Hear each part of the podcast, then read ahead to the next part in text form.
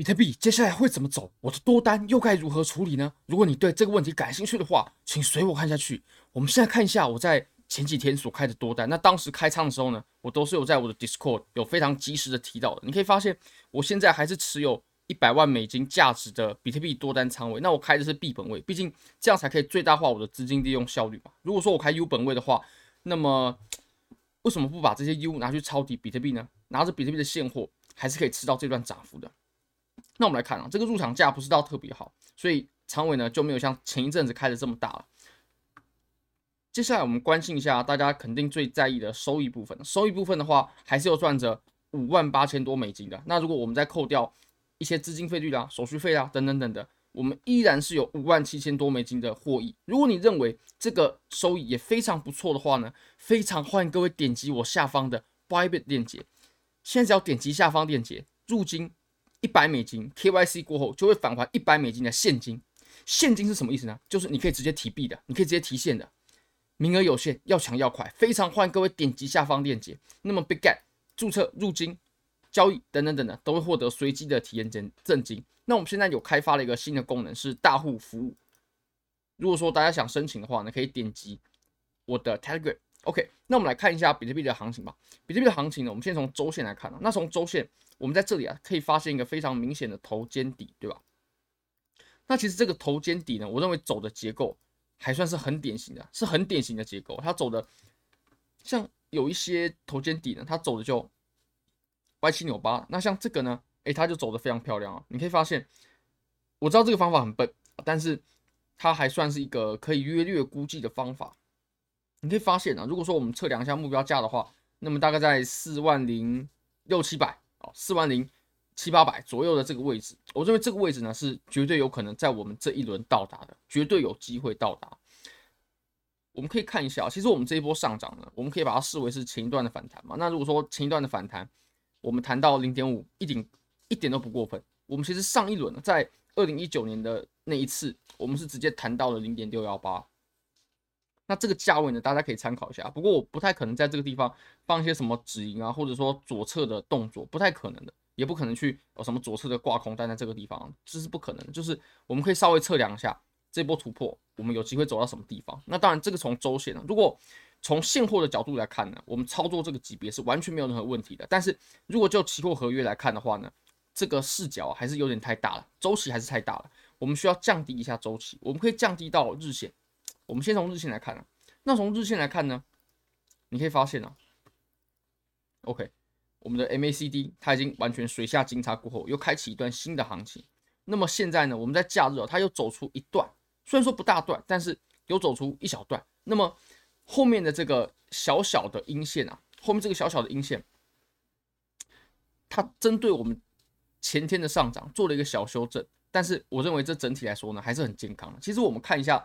量能情况就可以，你可以看量能完全是爆量的。那之前呢，在整理的过程是缩量的。还有我们这波上涨啊，它的斜率是非常大的。这个斜率这么大的这种上涨，就表示它的上涨强度啊是非常强势的。而且我们这波上涨，它其实都是有连续的绿色 K 线组合在一起。那么这些 K 线呢，实体部分也都是比较大的。这再再都可以证明这一波上涨是很强势的。好，我们再看到四小时吧。四小时的话呢，其实很多人有提到啊，在 MACD 这个地方是不是有出现背离呢？这种背离呢，它算是弱的背离，不能说是没有背离，它确实是有产生背离的。但是这种背离呢，是属于弱的背离的。如果说是强背离的话，那我们在创造一个新高的同时呢，就是我们这里一个高点嘛，然后第二第二个高点创造新高的同时呢，我们的 MACD 啊，OK，它的第二个峰值会比较下面，会在比较低的位置。那我们现在。是没有很明显的看到这个情况的。虽然说确实这是个背离，不过这是个弱背离，而且其实背离的行情啊，背离这种东西呢，它好用的主要还是在震荡。如果说在震荡行情当中的话，用背离就很好用，也就是它是属于一个比较偏向震荡的指标，在震荡行情呢，背离就会走的算不错。但如果在趋势行情呢，尤其我们这一波，你可以看一下啊，我们这一波呢，它绝对是一波趋势行情，绝对是一波。它从我们最低点啊到我们的最高点啊，仅仅花了七天半的时间就涨了四十一趴。各位朋友，四十一趴啊，在七天半的时间，这肯定是一波趋势行情啊。那在趋势行情当中呢，这种背离呢，就我会认为并不是到那么管用。至少个人是不会看着这个背离就去平仓什么的，是不会的。那么再切到一小时，一小时的话呢，目前来看啊，它在走整理，也就是我认为这一波是很健康的。有人可能会说，哎，你这个地方不就插了一根针吗？我相信大家也都也都知道，在我们昨天晚上的时候，昨天的现在，它就插了一根针下去，而且这根针的幅度呢，其实也不小，我相信可以把很多高杠杆的人啊、追高的人啊，都给洗下车的。那我们来看，其实我们这一波上涨，我们应该是分成两个阶段。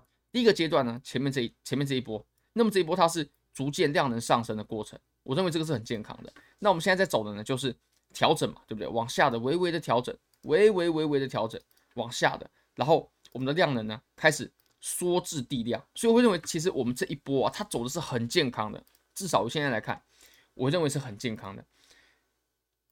我们下礼拜呢会有一个很重要的时间节点，我们用一小时把它给标示出来好了。我们会在二零二三年的三月二十二号，不好意思哦，二十二号是美国时间，我们东八区时间是二十三号的凌晨两点，二十三号的凌晨两点这个位置，这个位置呢，我们会有下一次的会议公布，美联储的议息会议。那么下一次的议息会议结果会是如何呢？我们不妨可以先看一下 Fed Watch Tool 它的统计的资料，也就是在三月二十二号，对美国人来说是三月二十二号，但对我们东八区的人，比如说你是呃在大陆的啦，你在台湾的啦，你在香港，你在马来西亚，你在新加坡这几个地方呢，我们的时间呢、是三月二十三号的凌晨两点。那到时候我们非常有可能为各位做一场直播。不过我们这一次的议息会议呢，它极有可能啊是。比较利好的、比较利多的一个议息会议，就比如说呢，我们下一次啊，很多人预期都是我们加息一个基点嘛，非常有可能就是加息一个基点。那如果说不加息的话，那就会是一个非常非常非常非常好的利多，非常非常非常好，难以想象的好。OK，甚至呢，你可以发现呢，我们现在呢，极有可能啊，大家都会认为啊，我们很有可能哇，我们在今年年中的时候就会开始降息了，因为美国的银行呢已经开始出现一些状况，那么很有可能啊。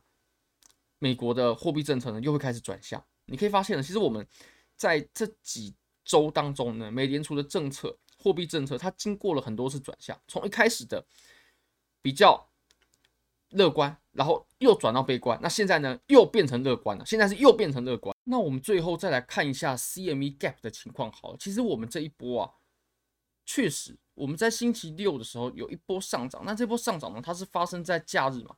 那既然发生在假日的话，呃，我们就要担心一个问题，就是它会不会再回来呢？我们可以发现，如果我们点开 CME Gap，OK，这个是呃日线图。那如果我们在四小时图上看的话呢，是两万六千九，两万六千九。我们来对比一下，跟现在的价格相比较的话，两万六千九跟现在大概就是一个五百美金的差距，大约五百美金的差距。我认为呢是有可能再回来的，是有绝对有可能再回来的，而且回来的几率呢蛮大的，蛮大的。那两万六千九的这个位置啊，它其实可以作为短线的互换。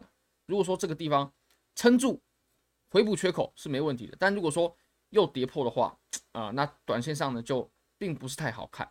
OK，不过我们还是要在意一下它跌破的话量能怎么样，因为现在来看呢，多头的量能啊是非常强劲的，是非常强势的，空头绝对不可以出现爆量的下跌、爆量的阴线。如果出现了的话，那就会盘面渐渐变得更危险。好非常感谢各位，非常欢迎各位可以帮我的影片点赞、订阅、分享、开启小铃铛，就是对我最大的支持。真的非常非常感谢各位，拜拜。